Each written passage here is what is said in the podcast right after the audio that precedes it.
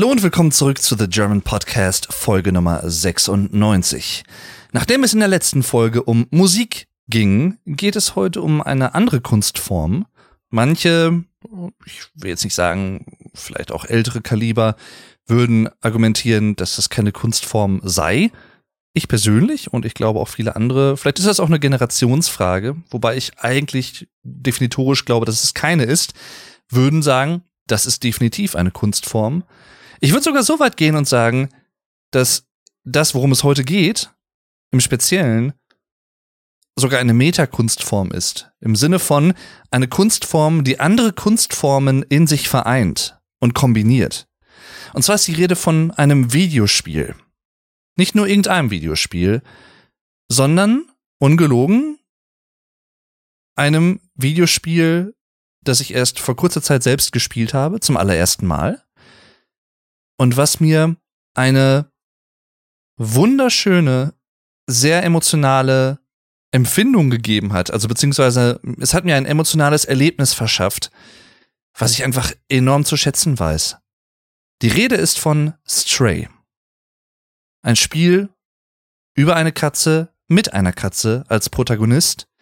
Ein Spiel, was in vielerlei Hinsicht sehr speziell ist, im positiven Sinne wohlgemerkt.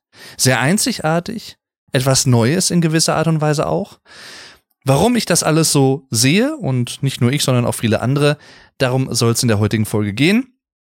Ich möchte ein bisschen über Stray, das Spiel mit der Katze sozusagen sprechen.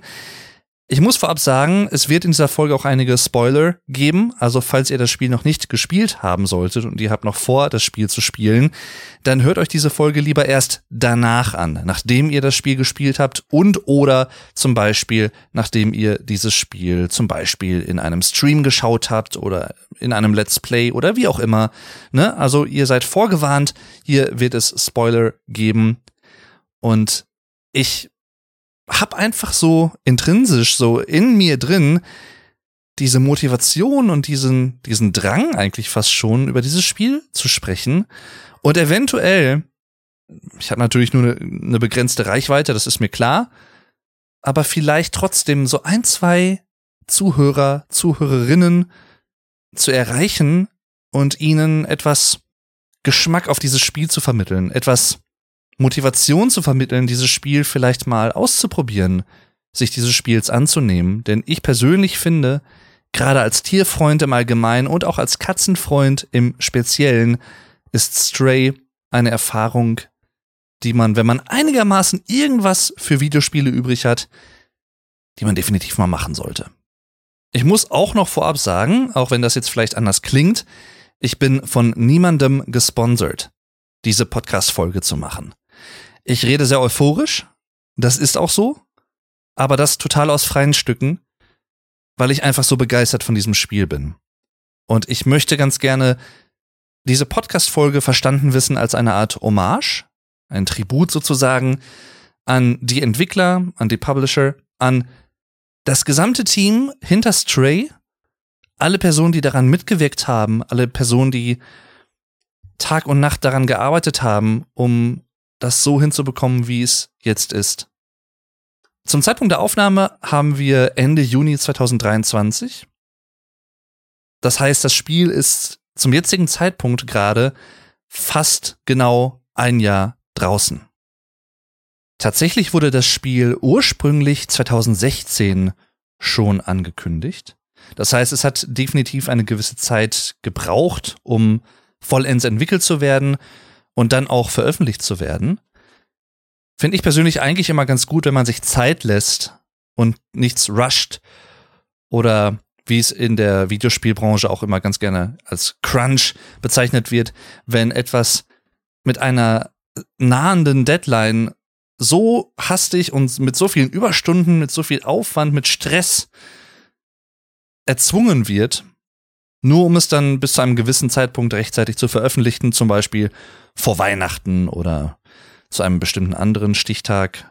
Und um dann hinterher, wie es ja heute leider häufig üblich ist, ein relativ unfertiges Spiel zu veröffentlichen, was man dann mit 10.000 Patches und Hotfixes und so weiter und so fort dann nochmal wirklich fertigstellt, wenn man das überhaupt so sagen kann. Das ist natürlich, wenn man das mit vor 10, 15, 20 Jahren vergleicht, durchaus eine andere Perspektive auf das alles.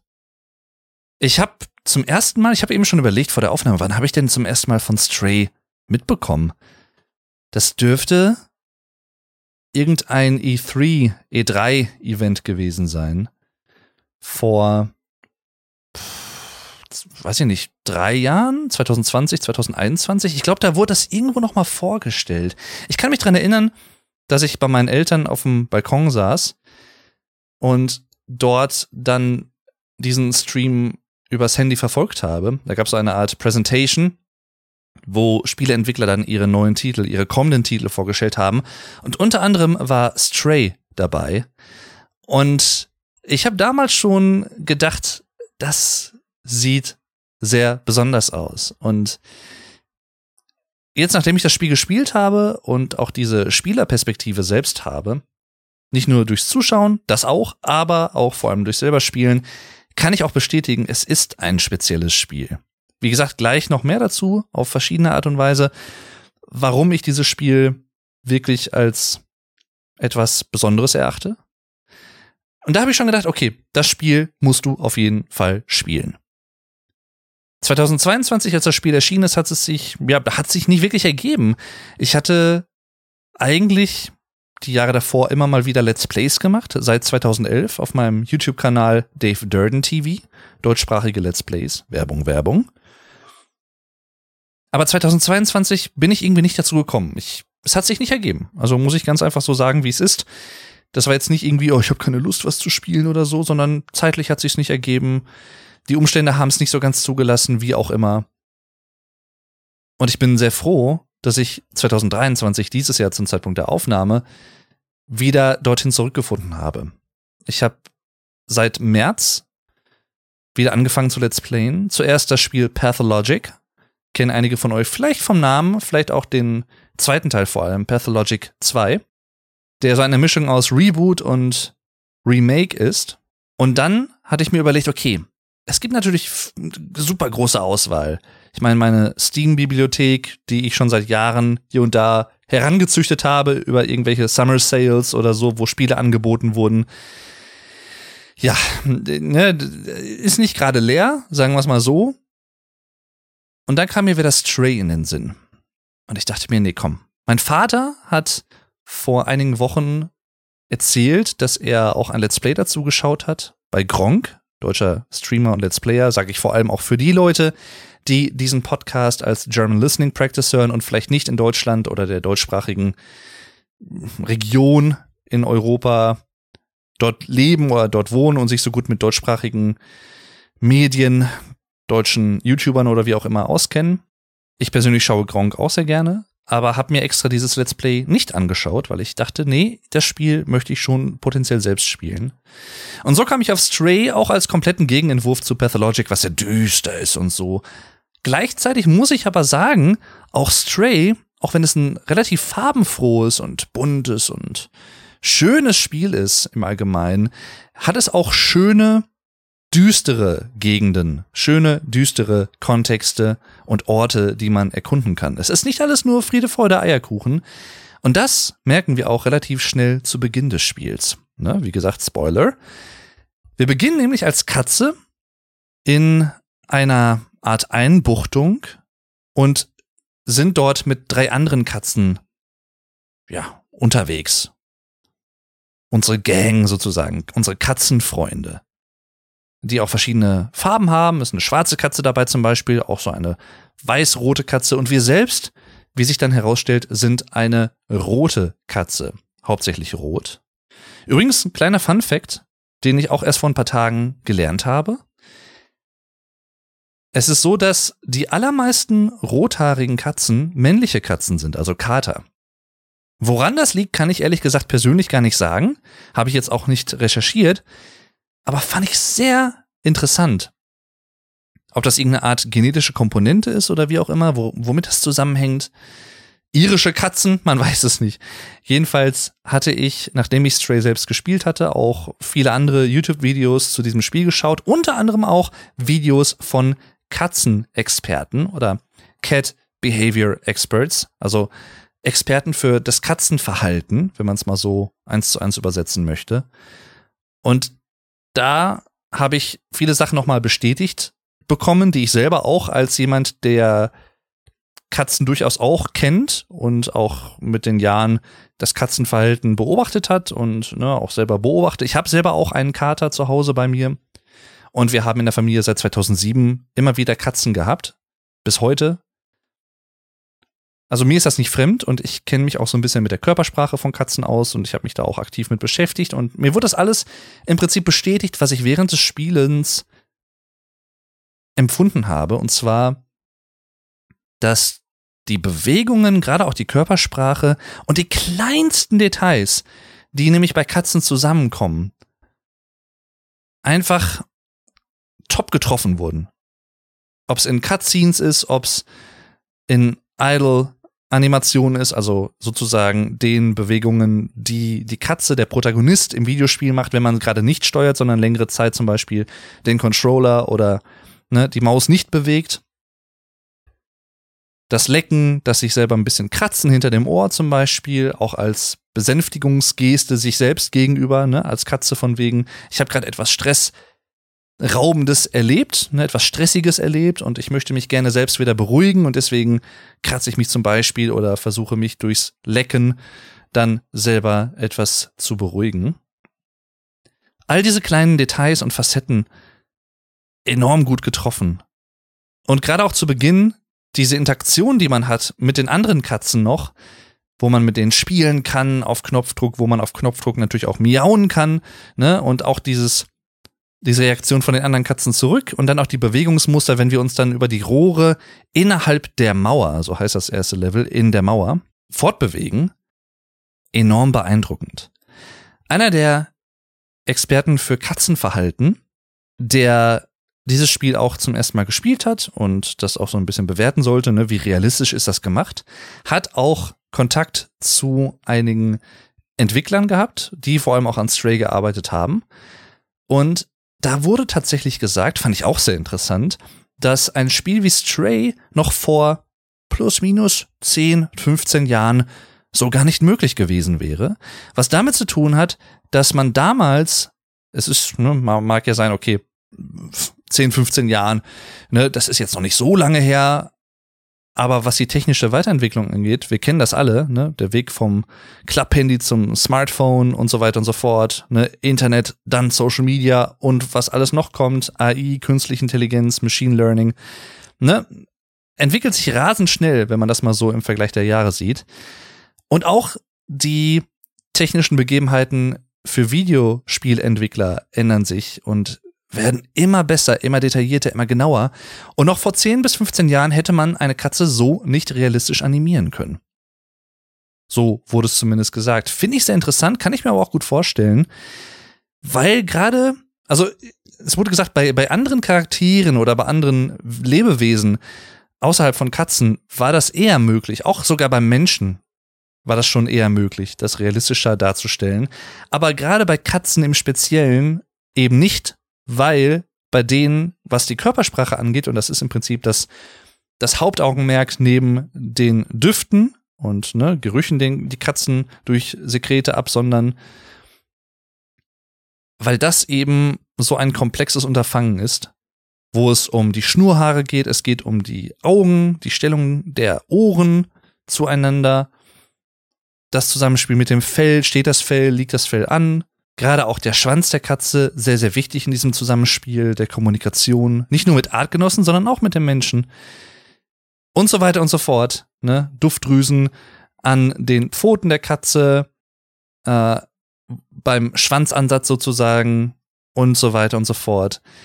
An vielen Stellen des Körpers. All diese damit auch einhergehend, ne, dass Katzen gerne zum Beispiel sich an Gegenständen oder auch an Menschen reiben, ob es an den Beinen zum Beispiel ist, dass eine Katze um einen herumschlingelt und so, ist natürlich auch alles ein Zeichen der Zuneigung, ist aber auch in erster Linie ein Zeichen von Markierung, von wegen, ich markiere dich als Teil meiner Einflusssphäre und als Teil meines Umkreises sozusagen, meines engeren Umkreises, dir vertraue ich und dich markiere ich auf eine gewisse Art und Weise auch als zu mir gehörig. Ne? Als etwas, das ich persönlich für mich beanspruche. Das ist jetzt gar nicht böse gemeint oder natürlich irgendwie fordernd, aber ne, im Sinne eines, ja, Katzenverhaltens ist das ganz normal. Und damit willkommen zum Song of the Episode, der Song der Episode. Und diesmal bisschen eine andere Art von Lied als das, was ich normalerweise in meinen Podcast-Folgen so erwähnen würde, aber es passt sehr, sehr gut, denn es handelt sich um einen Ausschnitt des Soundtracks zu Stray von Jan van der Kruisen. Denke ich, so heißt der werte Herr. Übrigens Jan, sehr sympathischer Name. Und zwar habe ich das Lied The Notebooks ausgewählt, was einfach sehr, sehr schön zusammenfasst, wie dieser Soundtrack einfach klingt. Also es ist von vorne bis hinten einfach sehr gelungen, finde ich. Das Spiel sehr, sehr gut untermalen und die Art des Spiels auch sehr, sehr gut nochmal hervorhebend und unterstreichend. The Notebooks entspannend, wie auch viele andere Elemente des Spiels. Manche sind auch ein bisschen hektischer, aber insgesamt alles sehr elektronisch gehalten, aber trotzdem auch sehr, sehr, sehr passend halt einfach, wie gesagt. Ne? Und wie immer findet ihr einen Link zum Song The Notebooks von Jan van der Kruisen vom Stray Original Soundtrack in den Show Notes, wie auch einen Link zu meiner Spotify-Playlist mit allen bisherigen Song of the Day Empfehlungen. Und mein Kater Hugo hat sich hier gerade mittlerweile direkt nach der Aufnahme sozusagen auf meinem Schoß, ja, gemütlich gemacht. Ich streiche ihn gerade, während ich das hier einspreche. Schöner kann das eigentlich gar nicht enden heute als Aufnahme hier. Denn ich nehme diesen Teil der Folge ja immer nach der eigentlichen Folge auf. Deswegen, ach schön, Mensch. Ja, wir grüßen euch auf jeden Fall beide. Ne? Und jetzt geht's weiter mit der Folge zu Stray. Viel Spaß.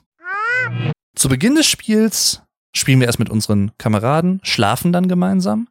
Das Wetter ist total mies, es regnet, es gewittert, es ist Nacht.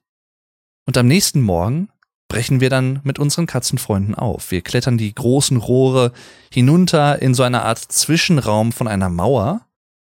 Alles scheint verlassen, sehr viel Natur, die sich ihren Platz zurückgeholt hat. Also so ein bisschen Zukunft ohne Menschen mäßig, ne? So was passiert, wenn sich die Menschheit vielleicht irgendwann verabschiedet, wenn sich die Menschheit ausrottet, wie auch immer.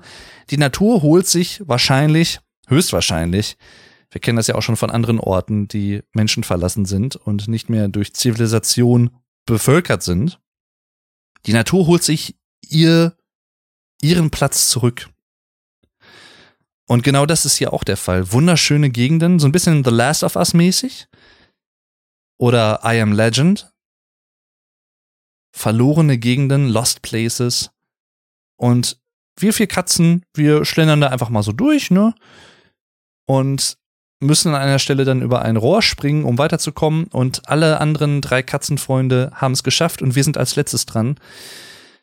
Und dann passiert was passieren musste und was mich auch beim Spielen schon, das war so der erste, oder das, ne, gar nicht war der erste Moment, aber der erste größere Moment des Spiels, der mich total gecatcht hat. Und das war irgendwie, ich glaube, weiß ich nicht, da war es vier, fünf Minuten im Spiel, also noch sehr am Anfang, wo wir hinüberspringen wollen das Rohr auf der anderen Seite, auf das wir springen, löst sich. Wir rutschen ab, fallen einen Hang hinunter, krallen uns an der Kante fest, sehen über uns noch unsere drei Katzenfreunde, wie sie erstaunt und um uns bangend fast schon hinunterschauen. Und wir rutschen in die Tiefe, in die Dunkelheit hinab. Allein da, wie das gemacht ist, die Blicke der Katzen zueinander, die Kameraperspektiven auch, dass man nochmal die Freunde sieht, wie sie oben um uns bangen sozusagen und ja, das Beste für uns hoffen. Wir hängen da noch an der Kante und können uns dann doch nicht mehr retten und fallen hinunter. In Zusammenspiel mit dem Aufprallen ganz unten inmitten von Müll, von Konservendosen, von Brackwasser in einem alten Kanalbett, und dann auch augenscheinlich verletzt, wie wir dann merken in der nächsten Einstellung. Wir humpeln, kippen dann nochmal um, werden ohnmächtig, können unsere Katzenfreunde von hoch oben über uns, viele Meter über uns, unerreichbar, noch miauen hören nach uns und wachen dann später wieder auf und haben beschlossen, sozusagen, uns einen Weg zurückzubahnen an die Oberfläche, einen Weg zurück zu unseren Katzenfreunden. Und das ist die Hauptprämisse des gesamten Spiels. Total simpel. Aber durch die Umsetzung enorm wirkungsvoll und für mich persönlich zumindest mitreißend gemacht. Was ich eben schon angerissen hatte, allein der Anfang des Spiels, man wacht am nächsten Morgen auf und die Kamera folgt den Katzen an den Rand dieser Klippe, wo es die Rohre hinuntergeht, innerhalb dieser Mauer sozusagen. Und unser Protagonist, wir können ihn noch nicht spielen zu diesem Zeitpunkt, oder in dieser Cutscene können wir ihn gerade nicht spielen, schaut uns persönlich an, schaut in die Kamera sozusagen. Und ne, das sind so, so kleine Mechanismen, die natürlich sehr clever eingestreut sind, die so ein bisschen so eine Art Zusammengehörigkeit zwischen Spieler und Protagonisten und Hauptcharakter hervorrufen. Das ist einfach clever gemacht. Und solche kleinen Momente gibt's während des Spiels immer und immer wieder.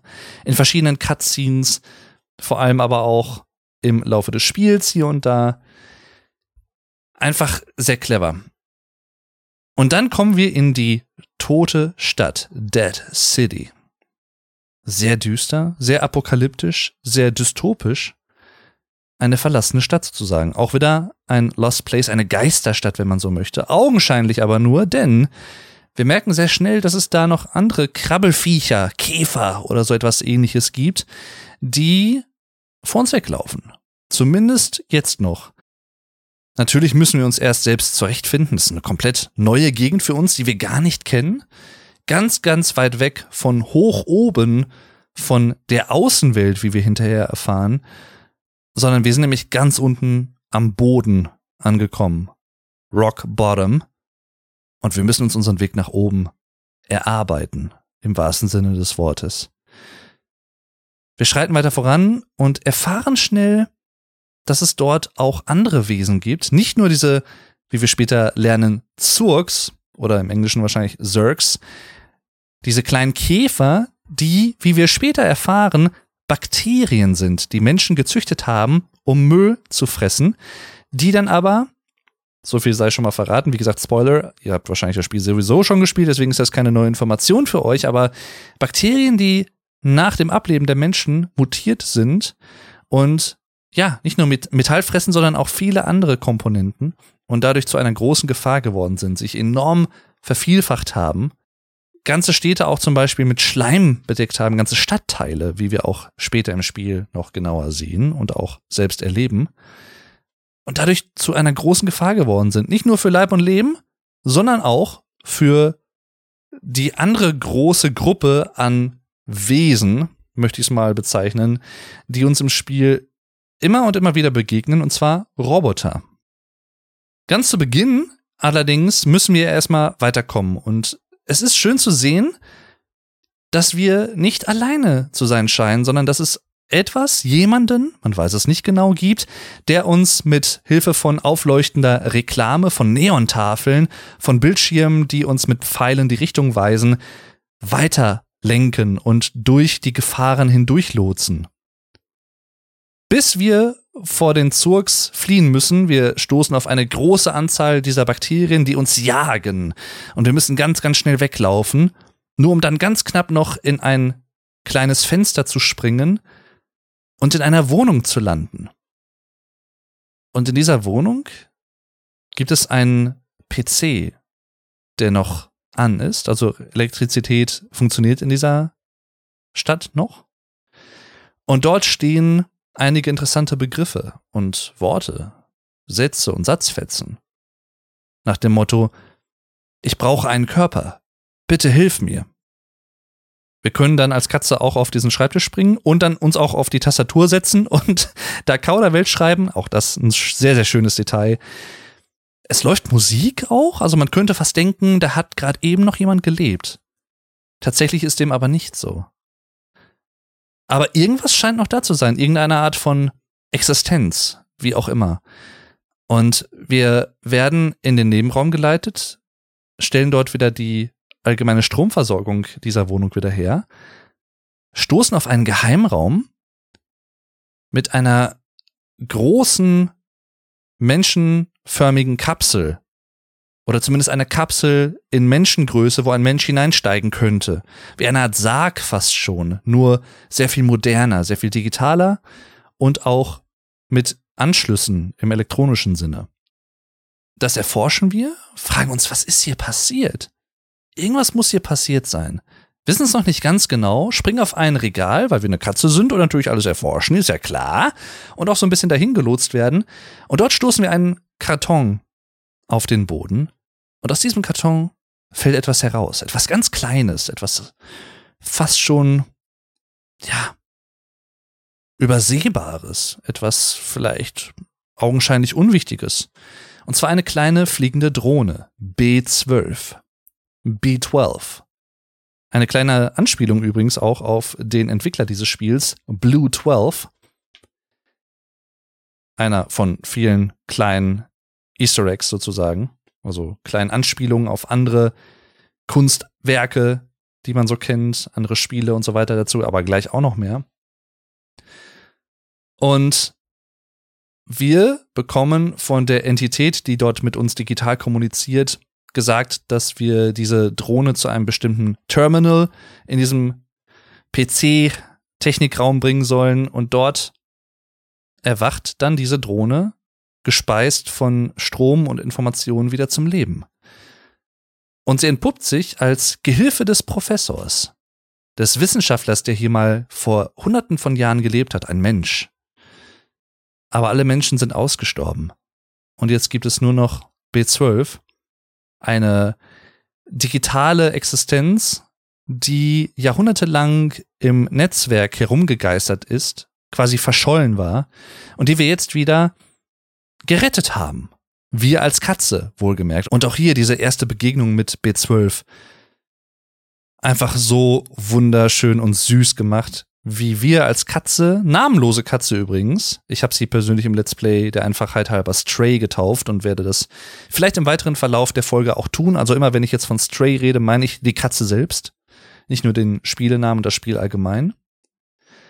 Wir als Katze, wir als Stray spielen so ein bisschen mit dieser Drohne, bevor sie aufwacht und auf den Boden gefallen ist und freunden uns so langsam mit ihr an. Wir gewöhnen uns allmählich, so ganz, ganz langsam an sie. Wir sind erst ein bisschen skeptisch ne, und versuchen auszuchecken, ob es eine Gefahr für uns bedeutet oder nicht.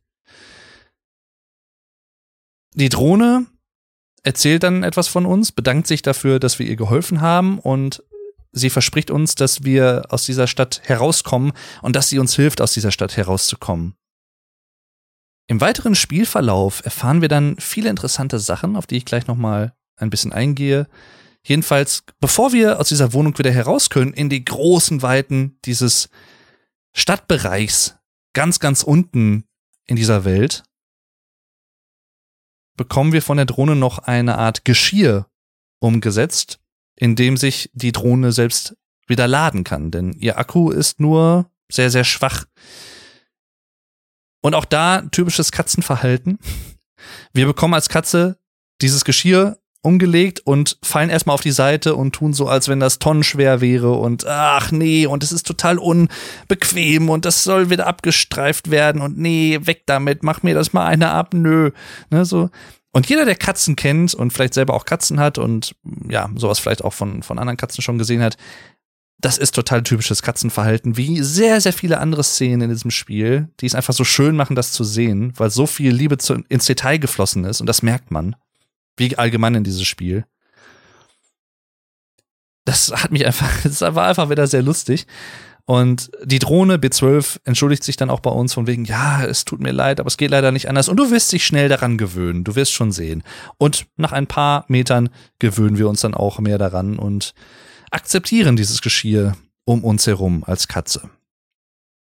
Und dann schreiten wir weiter in die Welt. Ich möchte jetzt nicht das ganze Spiel nacherzählen, aber wir stoßen im nächsten Punkt dann auf die Slums. Auch ein Stadtgebiet ganz, ganz, ganz unten, wo wirklich, ja, manch einer würde böshaft vielleicht behaupten, der Abschaum der Gesellschaft lebt. Die Armen, die Ärmsten der Armen. Und zu unserer Überraschung, was wir vorher halt noch nicht wussten, und noch nicht sicher wussten, es sind alles Roboter. Und keine Menschen. Wir erfahren nämlich dort, erst sind die Roboter skeptisch, schlagen sogar Alarm, als sie uns sehen, weil sie uns für einen Zurück gehalten haben. Und dann öffnen sie sich uns aber und merken, okay, wir sind keine Gefahr für sie. Ganz im Gegenteil, wir können ihnen sogar helfen. Dort werden wir dann geduldet und freunden uns auch mit einigen Robotern an, unter anderem auch mit den sogenannten Außenweltlern. Das sind Roboter, die weiter nach oben streben und an die Legende, muss man eigentlich sagen, glauben, dass es über dem Himmel, den man oben sehen kann, diesen kreisförmig arrangierten Sternen und Lichtern, einen anderen weiteren Himmel gibt, der blau leuchtet. Ein blauer Himmel sozusagen. Und viele andere Roboter sagen aber, nein, das ist absoluter Schwachsinn, das gibt's nicht, nein, ne, Verschwörungstheorie kann nicht sein. Aber manche glauben daran. Zum Beispiel Momo. Eine oder ein Roboter, den wir dann dort auch treffen und über den wir dann weitere Informationen erhalten und so weiter und so fort. Wir bekommen in den Slums auch noch weitere Aufgaben zu tun. Wir können zum Beispiel verschiedene Notenblätter für einen Musiker finden, der uns dann auch Musik vorspielt.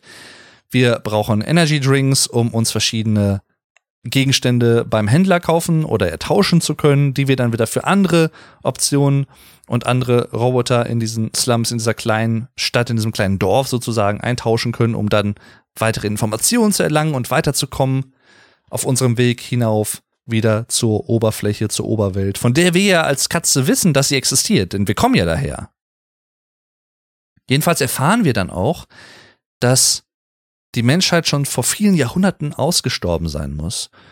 Und dass es angeblich wohl auch so ist, dass in dieser ominösen Außenwelt, wenn es sie denn gibt, damals alles fast apokalyptisch zugegangen sein muss und es einfach nicht mehr lebenswert war, beziehungsweise einfach nicht mehr möglich war, dort zu überleben.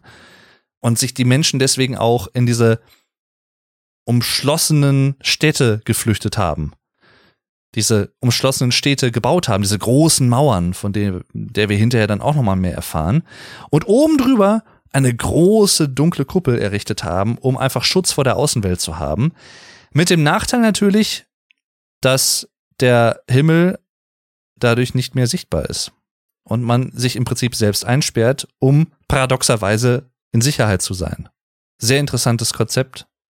Und hier in diesen Slums, finde ich, beginnt das Spiel erst so richtig und man erfährt auch noch mal viele weitere Vorzüge dieses Spiels. Nicht nur die verschiedenen Nebenquests, die man machen kann, aber nicht muss. Ich habe sie alle gemacht, natürlich, weil ich möchte, wenn ich ein Spiel spiele, gerne möglichst viel davon mitnehmen und auch im Rahmen eines Let's Plays gerne viel zeigen, wenn es möglich ist.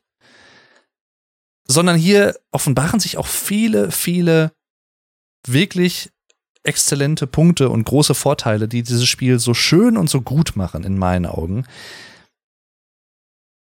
Ein Aspekt, der sich durch das gesamte Spiel zieht, von Anfang bis Ende, ist der Soundtrack übrigens. Muss ich an dieser Stelle auch wirklich mal hervorheben.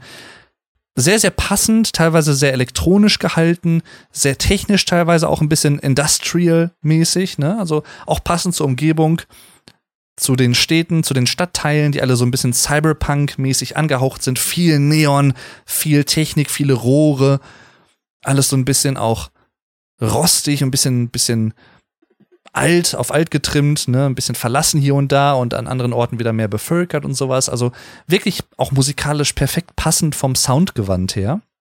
Da hat man sich definitiv was Gutes einfallen lassen und gleichzeitig auch gespickt mit schönen Melodien. Außerdem, gerade auch in diesem Slums-Bereich, aber auch später, kommt etwas zum Tragen, was ich auch persönlich sehr mag. Und zwar haben wir das erste Mal in diesem Slum-Bereich eine Art Semi-Open World. Also wir können uns frei bewegen, wir können frei bestimmen, wo wir uns als nächstes hinbegeben wollen innerhalb dieses abgeschlossenen Gebietes. Deswegen Semi, also so halb offene Welt.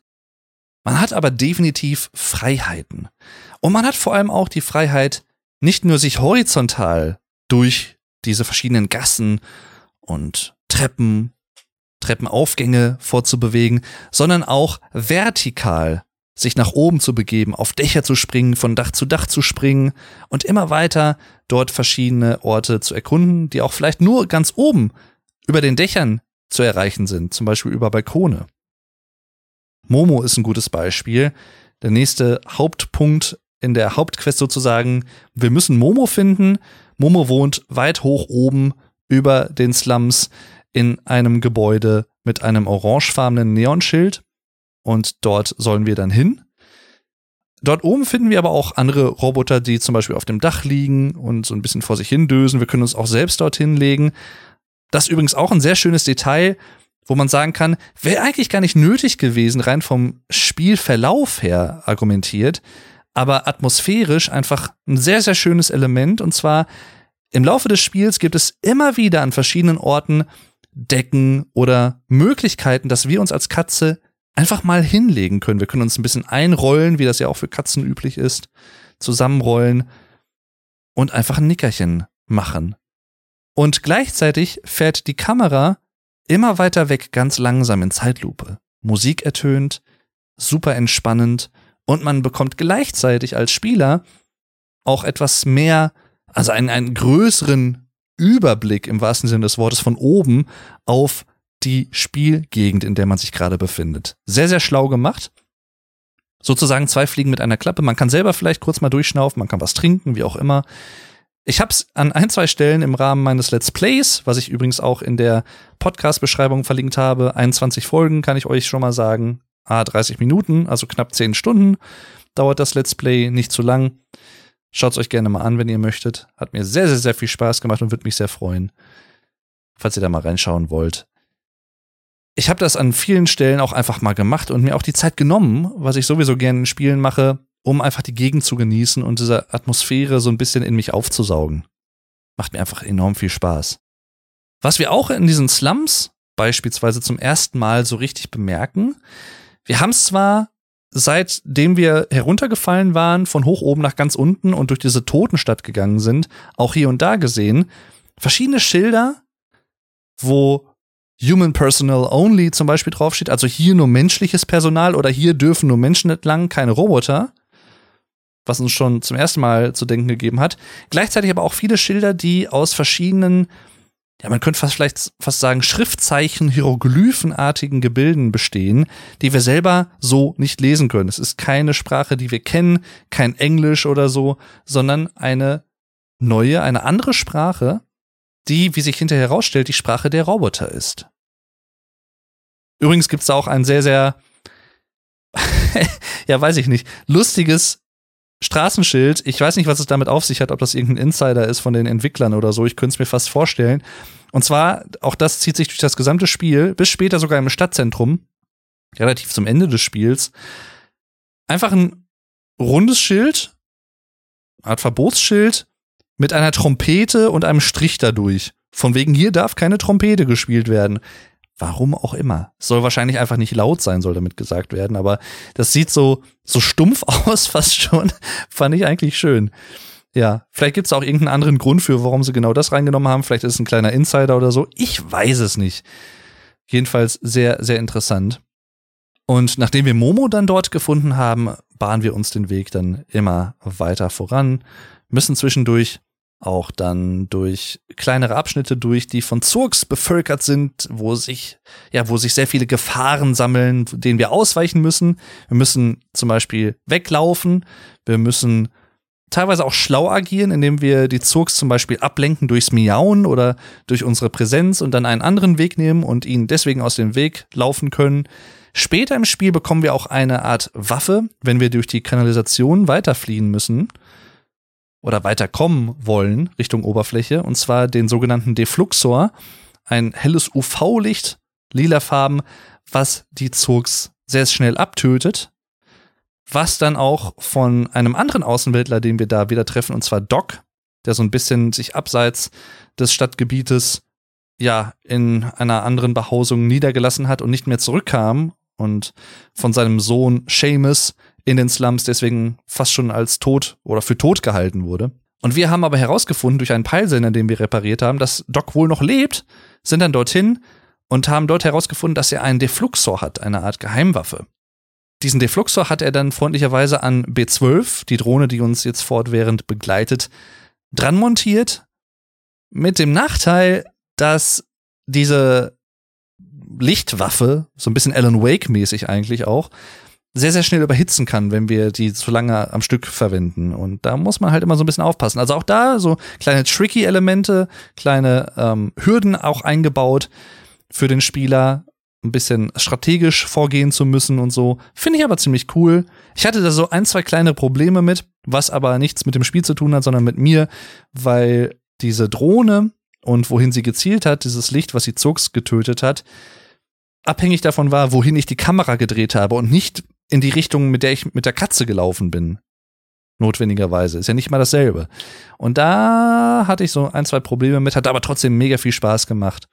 Und ja, so nach und nach bewegen wir uns dann immer weiter nach oben, Stück für Stück, bis wir dann aus der Kanalisation herausgeflohen sind. Viele kleine, sehr, sehr, ja, spannungsgeladene Flucht, Fluchtwege ergreifen mussten, den Zurks entfliehen mussten, dort auch auf komische große Augen an den Wänden gestoßen sind, als wenn da irgendwie ein großer lebender Organismus dahinter steckt. Und auf diesem ganzen Weg immer weiter nach oben begegnen wir immer weiteren Gegenden und auch vor allem einzelnen Stellen, die besonders hervorstechen, denn sie sind Erinnerungen. Jedenfalls kann man die finden und B12 erzählt uns dann immer wieder an diesen verschiedenen Orten verschiedene Informationen über das Leben damals und die Welt damals, wie das so war und an, an was er sich dann wieder erinnert. Er kann sich aber interessanterweise nicht an den Namen des Wissenschaftlers erinnern, dem er damals gedient hat als Gehilfe sozusagen und auch nicht an alle Sachen nach und nach. Wobei wir, wenn wir gut sind, im Laufe des Spiels alle Erinnerungen finden und wir von B12 dann sogar eine kleine Belohnung bekommen, weil er sagt, ich erinnere mich jetzt wieder an soweit alle Sachen, an die ich mich wirklich so aktiv bewusst wieder erinnern kann. Und als Dank für diese 100%ige Komplettierung, wenn man so möchte, bekommen wir von B12 ein regenbogenfarbenes, schillerndes Geschirr umgehangen, anstelle des normalen schwarzen, was wir eigentlich erst umhaben. Ne, die Ladestation für B12 sozusagen. Schönes kleines Detail, finde ich sehr schön. Und außerdem können wir an verschiedenen Orten und verschiedenen Kapiteln des Spiels, es gibt zwölf Stück, auch so kleine Buttons finden, Badges, die wir an unser Geschirr sozusagen heranheften können. Es gibt zum Beispiel einen Button der Außenseiter, es gibt einen Polizeibutton und so weiter und so fort. Ne? Und es spiegelt auch gleichzeitig wieder diese verschiedenen Orte, die wir durchlaufen haben und unseren Weg von ganz unten nach ganz oben zur Stadt wieder. Denn letztendlich wollen wir ja unsere Katzenfreunde wiedersehen. Das ist ja unser persönliches Ziel. B12 und das erfahren wir auch im weiteren Verlauf des Spiels, hat aber auch ein Ziel. Und das hängt so ein bisschen damit zusammen, beziehungsweise B12 erinnert sich vor allem auch wieder daran, als wir aus der Kanalisation in das Ameisendorf vorstoßen. Ein Dorf, was so spiralförmig um ein riesengroßes Rohr, was senkrecht nach unten hängt, in einem großen Innenraum herumgebaut wurde und dort auch von Robotern bevölkert wird. Ich habe erst gedacht, als ich es zum ersten Mal gespielt habe, auch, dass das jetzt der neue Hauptbereich ist, aber es ist tatsächlich so eine Art Durchgangsbereich, wo wir zwar auch ein, zwei Nebenquests erledigen können. Wir müssen zum Beispiel verschiedenfarbige Blüten für einen Gärtnerei-Roboter finden und dann können wir quasi weiter nach oben steigen auch und dann unseren Weg zum Stadtzentrum weiter erreichen.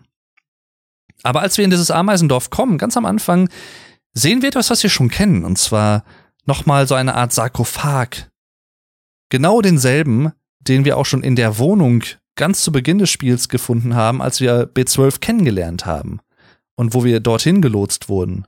Von diesen ominösen Pfeilen und diesen Leuchthinweisen, die uns durch das tote Stadtgebiet dorthin gelotst haben. Und später haben wir herausgefunden, es war B12, der uns geholfen hat und uns seitdem auch weiterhin hilft. Und als er diesen Sarkophag sieht, erinnert er sich wieder, Jetzt weiß ich auch, warum ich mich nicht an den Namen des Wissenschaftlers erinnern kann und warum ich so viele menschliche Erinnerungen auch habe an Familie, Freunde und auch an gewisse andere Sachen, die der Wissenschaftler selbst erlebt hat. Denn ich, B12, ich war der Wissenschaftler.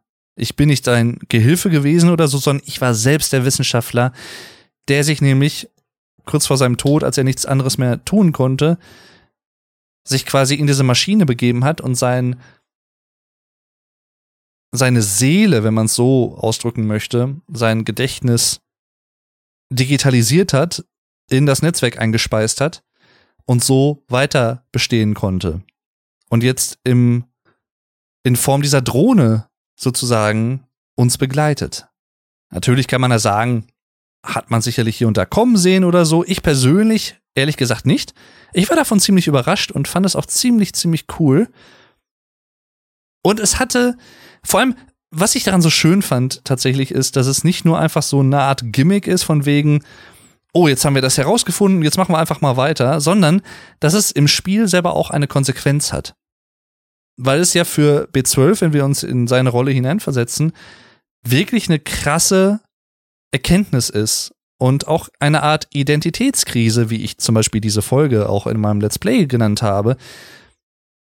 Und das hat dann auch zur Folge im Spiel, dass B12 für ein paar Minuten einfach nicht in der Stimmung ist, mit anderen Robotern zum Beispiel zu kommunizieren und ihre Sprache für uns zu übersetzen.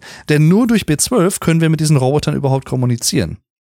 Das heißt, wir sind auf ihn angewiesen, wenn wir mit den Robotern sprechen wollen. Und B12 bittet darum, dass wir ihm ein paar Minuten geben und dass er erstmal darauf klarkommen muss. Ne? Und das allein auch so ein kleines Detail finde ich cool, weil wir schreiten dann im Ameisendorf weiter voran und sehen auch verschiedene Roboter. Manche, ne, einer streicht zum Beispiel, andere ruhen sich aus, zwei andere spielen eine Art Brettspiel, wo wir als Katze auch auf diesen Tisch drauf springen können und alle Spielsteine quasi nach unten werfen können. Und ja, die sind dann so ein bisschen äh, erbost, verständlicherweise. Auch diese Interaktion mit diesen Robotern übrigens, ne? Zum Beispiel, wenn wir um die Beine der Roboter herumschleichen, dass sie dann auch akustisch ein Geräusch machen. Das klingt super süß. Und auch in ihren Monitoren ein großes rotes Herz abgebildet ist. Auch die Vielfalt der Roboter an sich. Ne? Manche haben so eine Art Radio als Kopf sozusagen, andere so eine Art 4 zu 3 Monitor. Also auch da sehr, sehr vielfältig. Und jeder Roboter hat im Prinzip ein eigenes Aussehen. Teilweise auch bedingt durch seine Funktion. Es gibt zum Beispiel im, im Stadtzentrum, wo wir dann danach hinkommen, der nächste große Bereich tatsächlich, auch Polizeiroboter, die auch sehr statisch und sehr befehlshaft sprechen. Und andere Roboter, haben zum Beispiel auch menschliche Kleidung an, nehmen auch menschliche ja, Aktivitäten ein oder ne, handeln so wie Menschen im Prinzip, haben sehr, sehr viele Verhaltensweisen von Menschen adaptiert. Was natürlich auch interessant ist im Kosmos dieses Spiels, ne, weil, wie gesagt, Menschen gibt's ja nicht mehr, sind ausgestorben, augenscheinlich.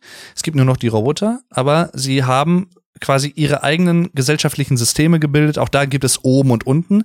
Das wird auch übrigens aktiv von einem Roboter thematisiert im Laufe des Spiels. Zum Beispiel dieses, es gibt die Slums ganz unten und dann ne Unterschicht, Mittelschicht, Oberschicht. Auch das gibt es unter den Robotern. Was ja eigentlich, wenn man mal drüber nachdenkt, total interessant ist, weil es ist ja für Roboter eigentlich gar nicht mal zwingend notwendig, das so zu tun.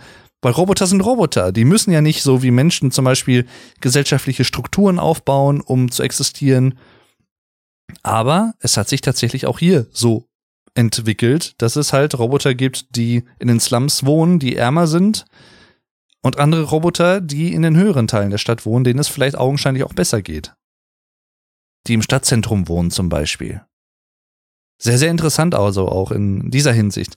Generell viele, wie soll ich sagen, gesellschaftliche Aspekte aus der realen Welt, die auch in, im Spiel von Stray hier und da angesprochen und angerissen werden. Auch viele philosophische Fragestellungen zum Beispiel. Gutes Beispiel auch im nächsten Bereich, in den wir vorstoßen, und zwar das Stadtzentrum, wo es ganz zu Beginn einen Roboter gibt, der ein sehr, sehr bekanntes Gedankenexperiment, eine philosophische Fragestellung aufwirft. Und zwar spricht er das Phänomen des Schiffes von Theseus an. Ihr habt vielleicht schon mal davon gehört, sagt euch jetzt vielleicht als Begriff nichts, aber es geht darum, stellt euch ein Schiff vor, das in einer Werft ist, das ziemlich ramponiert ist und mitgenommen ist. Und es geht darum, dass alle Planken dieses Schiffes ausgetauscht werden müssen, damit es wieder heile ist. Kann man aber, wenn man alle Planken, also wirklich alle Planken dieses Schiffes austauscht, immer noch vom selben Schiff sprechen oder ist es dann ein anderes Schiff?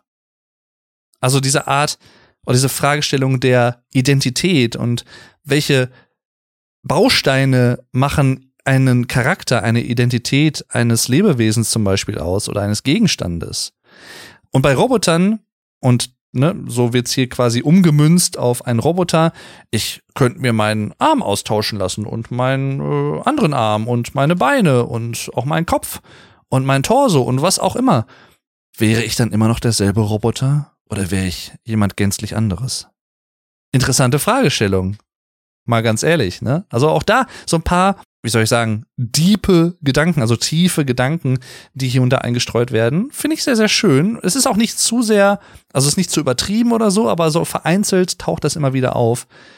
Und das lockert das Ganze vielleicht auch nochmal auf, beziehungsweise vermittelt dem Spiel auch nochmal eine ganz andere Dimension und unterstützt halt auch dieses allgemeine Konstrukt von wegen, wir müssen uns von unten nach oben arbeiten, von dem Bösen ins Gute.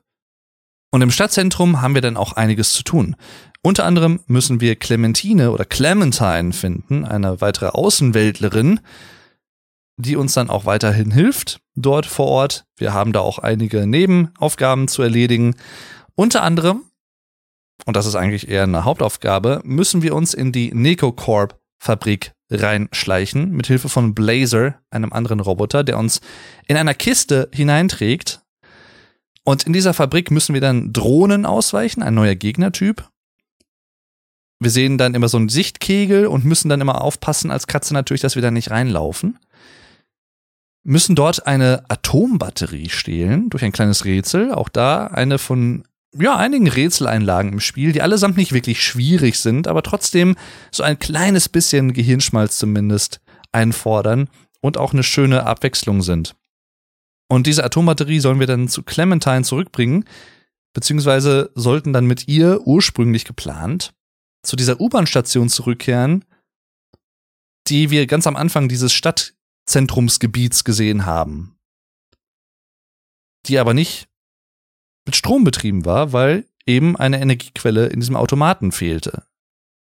Das war diese Atombatterie. Blöd nur, dass wir Clementine nicht mehr in ihrer Wohnung auffinden, wo sie vorher war, sondern wir eine kryptische Nachricht erhalten, die wir uns auch durch ein kleines Rätsel zusammensuchen müssen. Ich bin im Nachtclub mit Blazer, komm dorthin. Wir gehen zum Nachtclub, steigen oben in ein Fenster ein, bahnen uns den Weg in die VIP-Loge, nur um dann herauszufinden, dass Clementine gefesselt an einem Stuhl hängt. Schweiß erfüllt, zumindest auf ihrem Bildschirm sieht man Schweißtropfen. Und die Tür schließt sich hinter uns und wir erkennen, dass Blazer, der Roboter, der uns vorher in die Fabrik geholfen hat und eigentlich auf unserer Seite war, sich gegen uns gewandt hat. Denn Geld, wie er selbst sagt, ist ihm wichtiger als Freundschaft. Auch da nochmal, ne, schöne Gesellschaftskritik hier und da, so in einer gewissen einfachen Art und Weise, aber trotzdem, der uns verraten hat an die hiesige Polizei und wir landen im Gefängnis.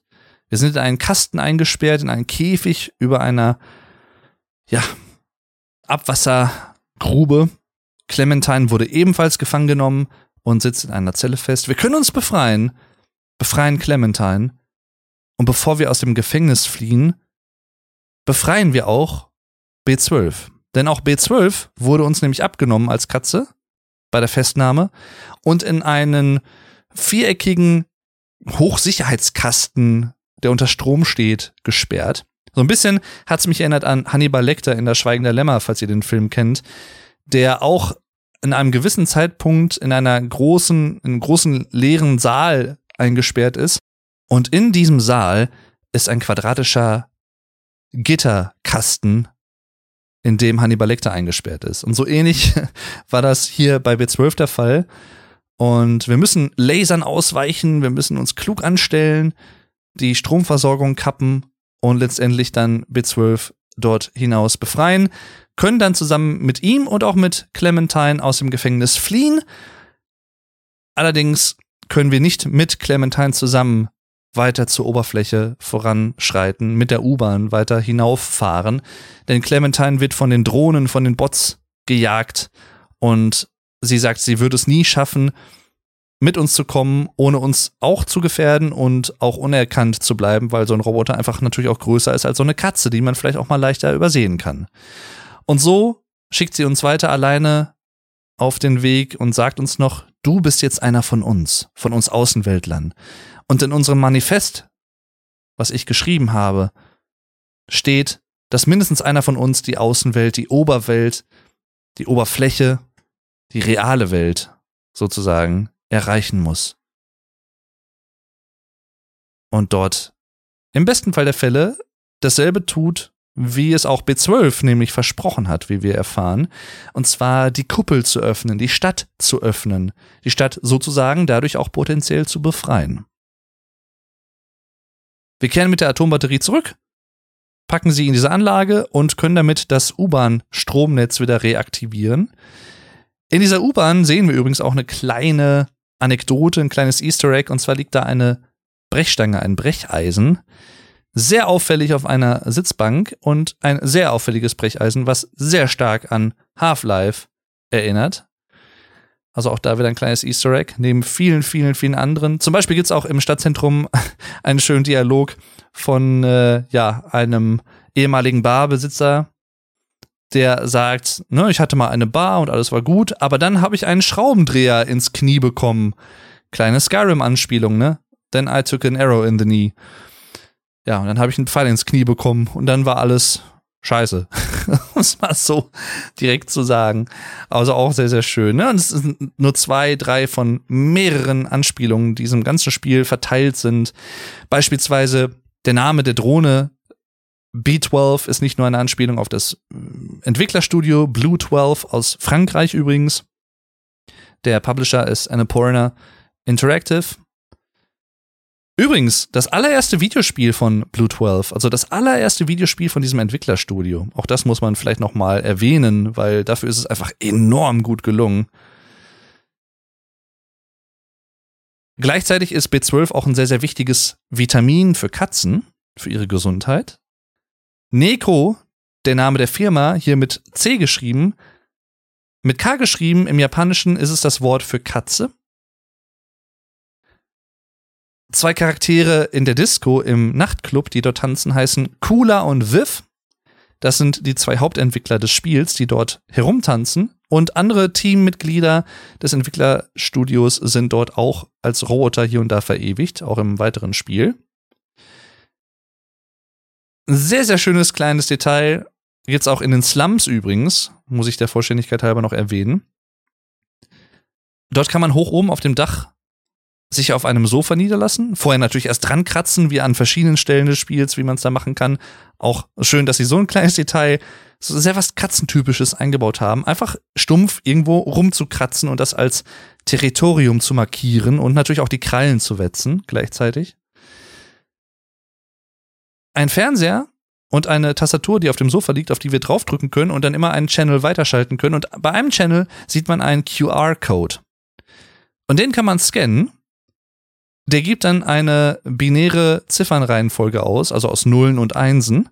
Und wenn man diese Ziffernreihenfolge in einen Konverter packt, der das Ganze zu Buchstaben sozusagen umformatiert, dann steht dort Hello You und ein Katzen-Emoji, also ein Doppelpunkt und eine 3. Einfach auch ein schönes kleines Beispiel, schönes kleines Detail für ja, etwas sehr Liebenswürdiges, finde ich, was man nicht hätte einbauen müssen, aber was, wenn man es entdeckt und dann dem auch nachgeht, einfach nochmal so diese Liebe fürs Detail vermittelt und auch den Spielspaß für mich persönlich auch nochmal erhöht durch solche kleinen Sachen. Jedenfalls, wir kehren mit der U-Bahn weiter nach oben und steigen nach oben empor. Und dort oben an dieser Station, an der obersten Station angekommen, ist alles sehr, sehr steril, alles sehr hell und die Roboter haben dort nur noch Namen wie Gehilfe 2407. Sie haben ihre eigenen Aufgaben und scheinen wesentlich stärker programmiert zu sein und wesentlich weniger eigenständig mit als eine eigenständige Identität zu agieren als die Roboter, die wir bisher kennengelernt haben, die fast schon eine eigentliche Persönlichkeit hatten im Prinzip. Das ist hier nicht der Fall. Und das Level heißt der Kontrollraum. Und als wir dann dort oben ankommen und durch eine der großen Scheiben hindurchgucken, können wir ganz tief herunterschauen und uns wird klar, dass wir uns jetzt am oberen Ende der Mauer befinden. Immer noch innerhalb der Mauer und innerhalb dieses Kessels, der oben ja durch diese Kuppel abgeschlossen ist, aber ganz, ganz oben. Riesenfenster, durch die wir herabsehen können. Wir können den Funkturm sehen, zu dem wir vorher hin mussten, um einen Transmitter anzubringen, über den die Roboter damals aus den Slums dann zu höheren Ebenen der Stadt kommunizieren konnten und so weiter und so fort. Wir sehen die Slums ganz unten, das Stadtzentrum weiter oben auf einer Ebene und auch viele Orte und viele Teile der Stadt, die gar nicht mal klein ist, die komplett abgestorben sind. Rote, sehr, sehr rot leuchtende Teile der Stadt, die von Zurks und dem Schleim dort bevölkert sind, die im Prinzip verloren sind. Und dann ist es soweit. Wir stehen vor dieser großen Tür, die nach draußen führt, eine orangene Tür, die wir aber noch nicht öffnen können, denn dafür müssen wir in den Kontrollraum gelangen. Blöd nur, dass der Kontrollraumzugang so programmiert ist, dass dort nur Menschen Zutritt haben, aber bekanntlicherweise gibt's keine Menschen mehr. Beziehungsweise auf eine gewisse Art und Weise gibt's zumindest noch einen, und zwar B12. Auch wenn er kein typischer Mensch mehr ist, aber sein Geist, seine Seele ist ja trotzdem menschlich. Und zusammen mit ihm und unseren, ja, unserem größten Hobby, unserer größten Leidenschaft als Katze, können wir die Stromversorgung kaputt reißen mit unseren Krallen und verschaffen uns Zutritt in den Kontrollraum, wo viele, viele Jahrzehnte und Jahrhunderte niemand mehr war. Die Elektrizität, das Stromnetz funktioniert allerdings noch und dort finden wir auch den Hauptcomputer, der ermöglicht, nachdem wir uns hineingehackt haben und auch viele andere Sicherheitsmaßnahmen durch das Zerstören von Schaltkreisen als Katze zerstört haben und deaktiviert haben, dort haben wir letztendlich die Möglichkeit, das Dach zu öffnen. B12 hat die Möglichkeit, sein Versprechen einzulösen, auch wenn er weiß, dass seine Familie und seine Freunde schon seit vielen Jahrhunderten tot sind. Und er fragt sich auch während des Spiels an ein, zwei Stellen, lohnt es sich überhaupt noch, für diese gute Sache zu kämpfen? Gibt es überhaupt noch jemanden, den ich noch kenne? Alle sind ja eigentlich schon längst tot. Aber er kennt uns. Und die Tatsache, dass wir geholfen haben, ihn aus dem Gefängnis zu retten, dass wir ihn auch an ein, zwei anderen Stellen gerettet haben, dass er uns geholfen hat, hat uns im Laufe dieses Abenteuers einfach sehr, sehr stark zusammengeschweißt. B12 und die Katze, die Katze und B12. Und nicht nur die beiden, sondern auch das Dreiergespann aus dem Spieler der Katze und B12, denn viele Situationen des Spiels fand ich sehr emotional.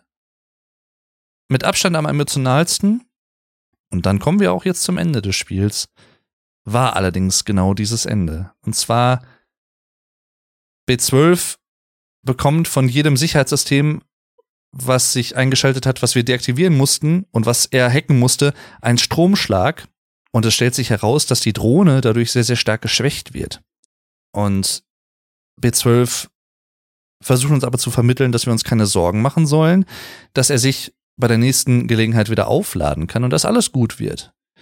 Und wir tragen dann den halbdefekten Drohnenkörper auf dieses Schaltpult, was das Dach, diese Kuppel öffnen kann, diese riesige Kuppel.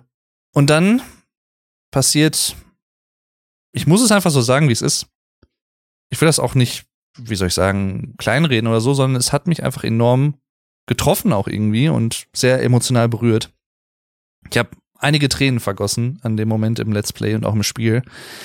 B12 verrät uns, dass ihm klar war, dass das Öffnen dieses großen Daches so viel Strom und so viel Energie erfordern würde, dass der Drohnenkörper das erstens nicht mitmachen würde und zweitens, dass es auch sein kann, dass dadurch seine Schaltkreise komplett zerstört werden und er sozusagen nicht mehr existiert, seine Existenz ausgelöscht wird.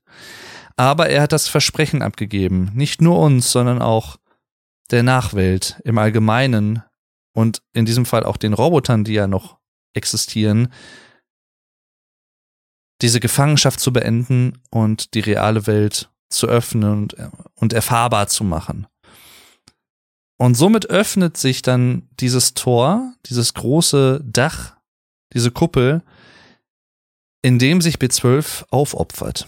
Für uns und für das, was übrig geblieben ist. Die Bewohner der Walled City 99, also der ummauerten Stadt 99. Was daraufhin schließen lässt, dass es wohl mehrere Städte geben könnte dieser Art oder zumindest mal gab. Er hat das initiiert und dieser Drohnenkörper von B12 fällt vom Schaltpult auf den Boden und B12 ist augenscheinlich wirklich ausgelöscht, ist wirklich tot, ist wirklich vergangen und hat sich aufgeopfert, wie er es gesagt hat. Und dann, das hat mich so berührt, an sich schon, aber dann noch mehr, dass wir als Katze uns neben ihn gelegt haben. Wir haben ja mit ihm nochmal ne, geschmust, wir haben diesen Drohnenkörper nochmal gestreichelt und wir haben ihm Zuneigungen zuteil werden lassen. Ganz aktiv und ganz bewusst, ganz emotional und auch ganz empathisch und haben uns dann auch dorthin gelegt dazu und wie soll ich sagen, ich darf da jetzt nicht zu sehr dran denken. Ich muss das wirklich so sagen, weil das ist einfach so gut gemacht.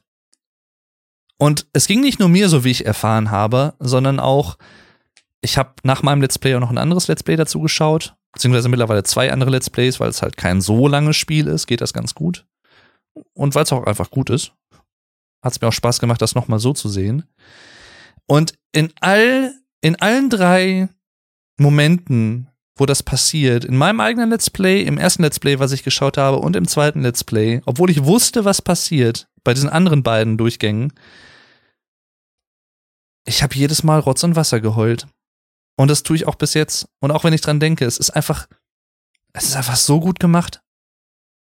Und reißt mich auch einfach mit. Ich meine, man muss dafür sicherlich auch irgendwie, wie soll ich sagen, empathisch vielleicht empfänglich sein für solche Sachen aber mich hat's echt mitgenommen, weil diese Freundschaft zwischen B12 und der Katze so stark immer wieder aufgebaut wurde und ne, wir, wir wären nie im Leben als Katze so weit nach oben gekommen, erstens, und so weit gekommen im Allgemeinen ohne B12. Das heißt, wir haben ihm einfach viel zu verdanken.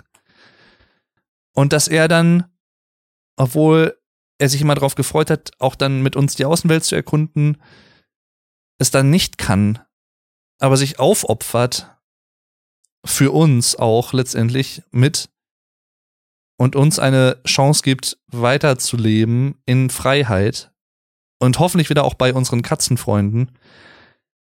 Das hat mich einfach enorm berührt. Und ich musste dann im Rahmen des Let's Plays, das hört man in der letzten regulären Folge, in Folge 20 auch, an einer Stelle einen kleinen Cut machen, weil ich mich so ein bisschen eingeheult hatte, also jetzt nicht, wie soll ich sagen, super extrem, aber schon, ne, schon Tränen runtergeflossen. Und ich fand es auch echt traurig gemacht. Im, im guten Sinne, weil es wirklich qualitativ einfach hochwertig gemacht war und mitreißend. Ich musste halt kurz pausieren, hab mir meine Nase geputzt, damit ich nicht so ganz verheult klang oder so, ne, aber ich bin auch niemand, der, wie soll ich sagen, ein Fan davon ist, sowas zu verstecken oder so, von wegen irgendwie ein Mann kennt keinen Schmerz und ein Mann darf keine Emotionen zeigen und so ein, weiß ich nicht, anachronistischer Bullshit von 1961 oder so. Selbst damals war es übrigens schon Bullshit, wollte ich nur mal so am Rande erwähnen, aber gut, ist ein anderes Thema. Ja, und es hat mich einfach enorm mitgenommen, wie gesagt. Und dann ist die Kuppel langsam aber sicher geöffnet. Der große blaue Himmel strahlt uns entgegen und uns stehen alle Gegenden, alle Räume offen. Die Zurks sind abgetötet worden durch das Sonnenlicht, was jetzt hinunterfiel in die Stadt. Die Drohnen sind auch außer Gefecht gesetzt worden. Und wir können durch diese große, orangene, schwere, massive Doppeltür, die sich öffnet, hinaus wieder einen Weg nach oben gehen, eine Treppe. Und diese Gegend hier, diesen kleinen Gang, den kennen wir optisch schon so ein wenig, weil wir, auch dort so Gestrüpp und Büsche und Gräser wiedersehen, wie vom Beginn des Spiels, als wir noch in der Außenwelt waren. Und wir sind wieder frei. Und die Kamera bleibt stehen, die Katze läuft weiter, die Treppe nach oben, bleibt sitzen und schaut noch ein letztes Mal in die Kamera. Also zum Spieler hin.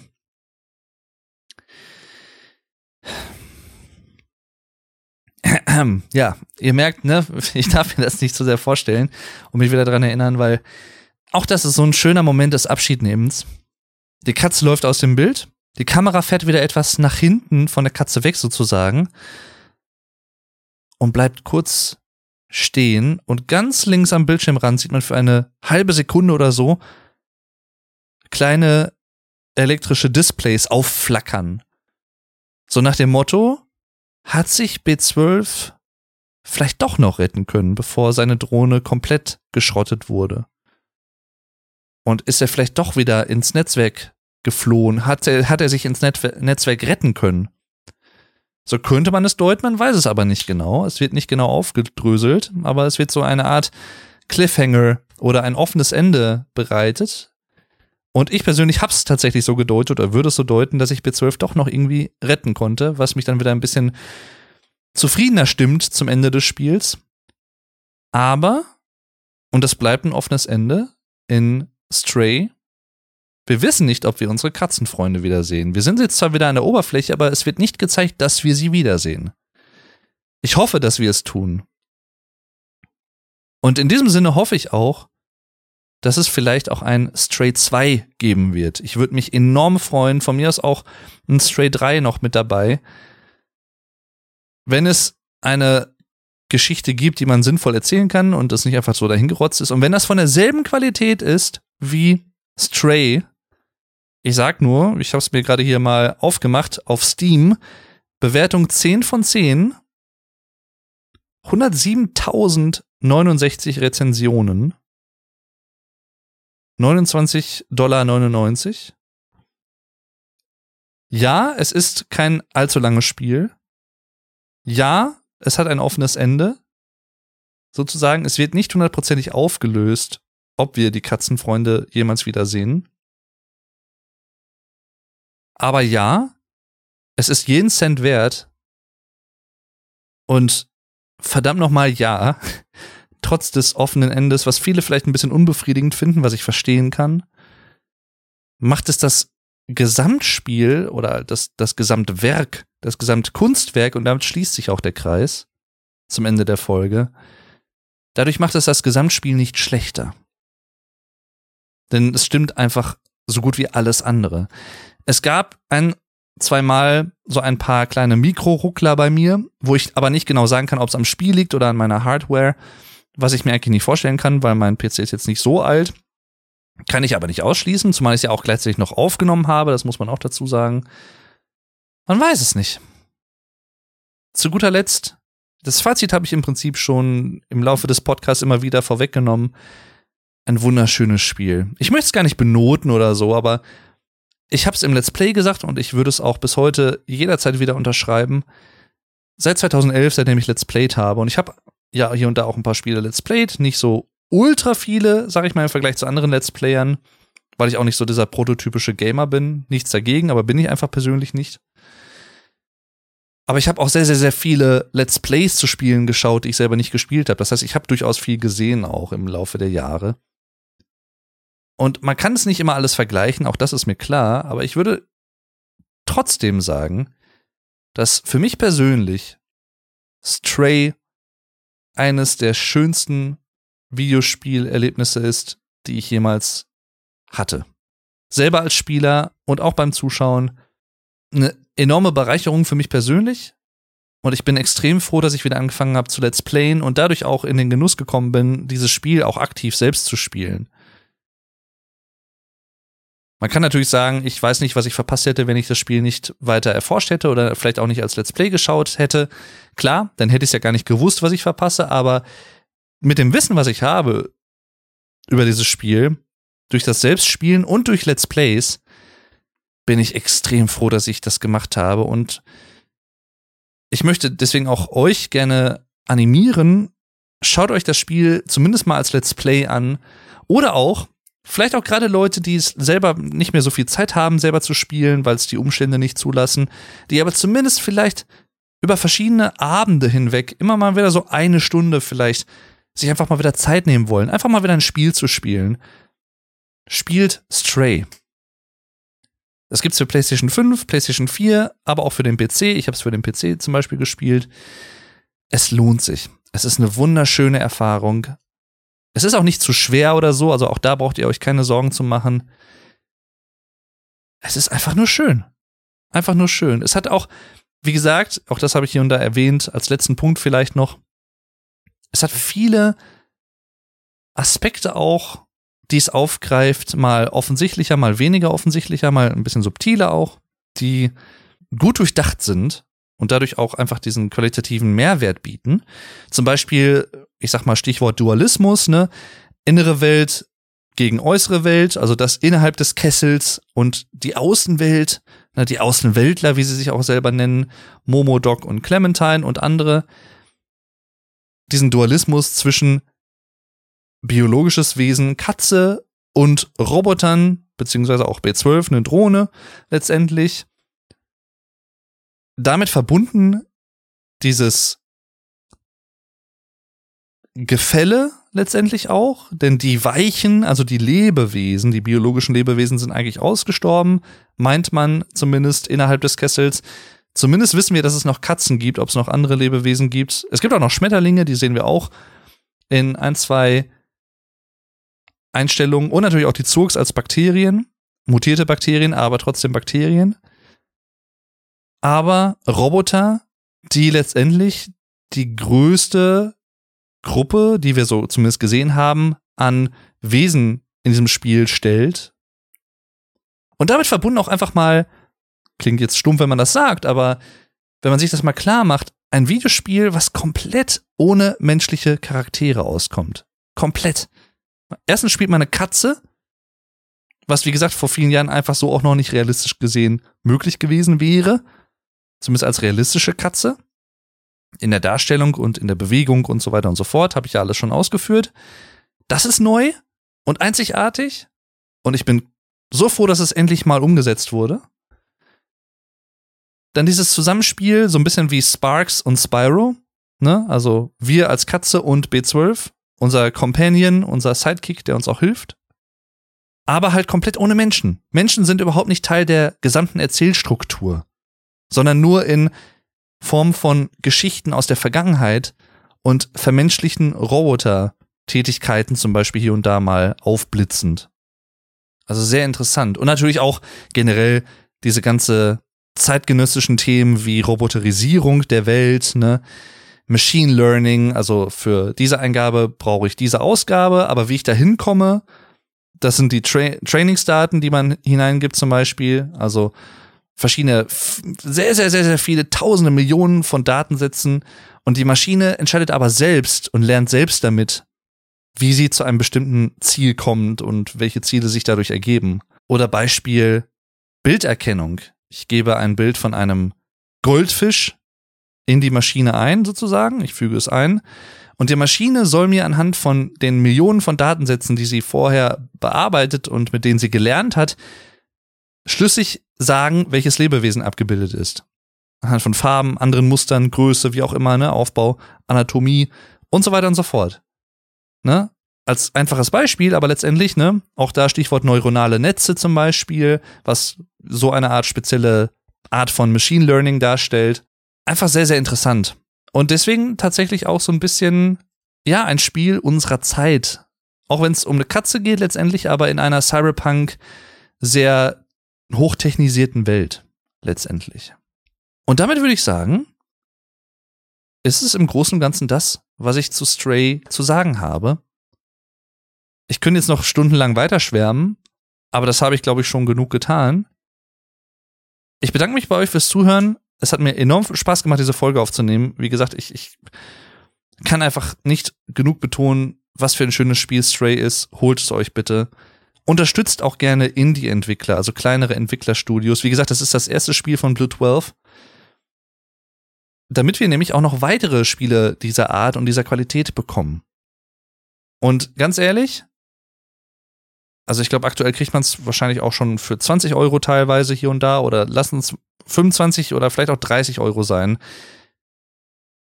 Qualitativ und vom Spielerlebnis insgesamt ist das wirklich jeden Cent wert, finde ich persönlich. Vor allem, nicht nur, aber vor allem, wenn man selber Tierfreund ist und vor allem auch, wenn man Katzenfreund ist. Ich finde, wenn man sich einigermaßen für Spiele interessiert, für Videospiele, darf man sich Stray dann nicht entgehen lassen. Und damit danke fürs Zuschauen, beziehungsweise zuhören.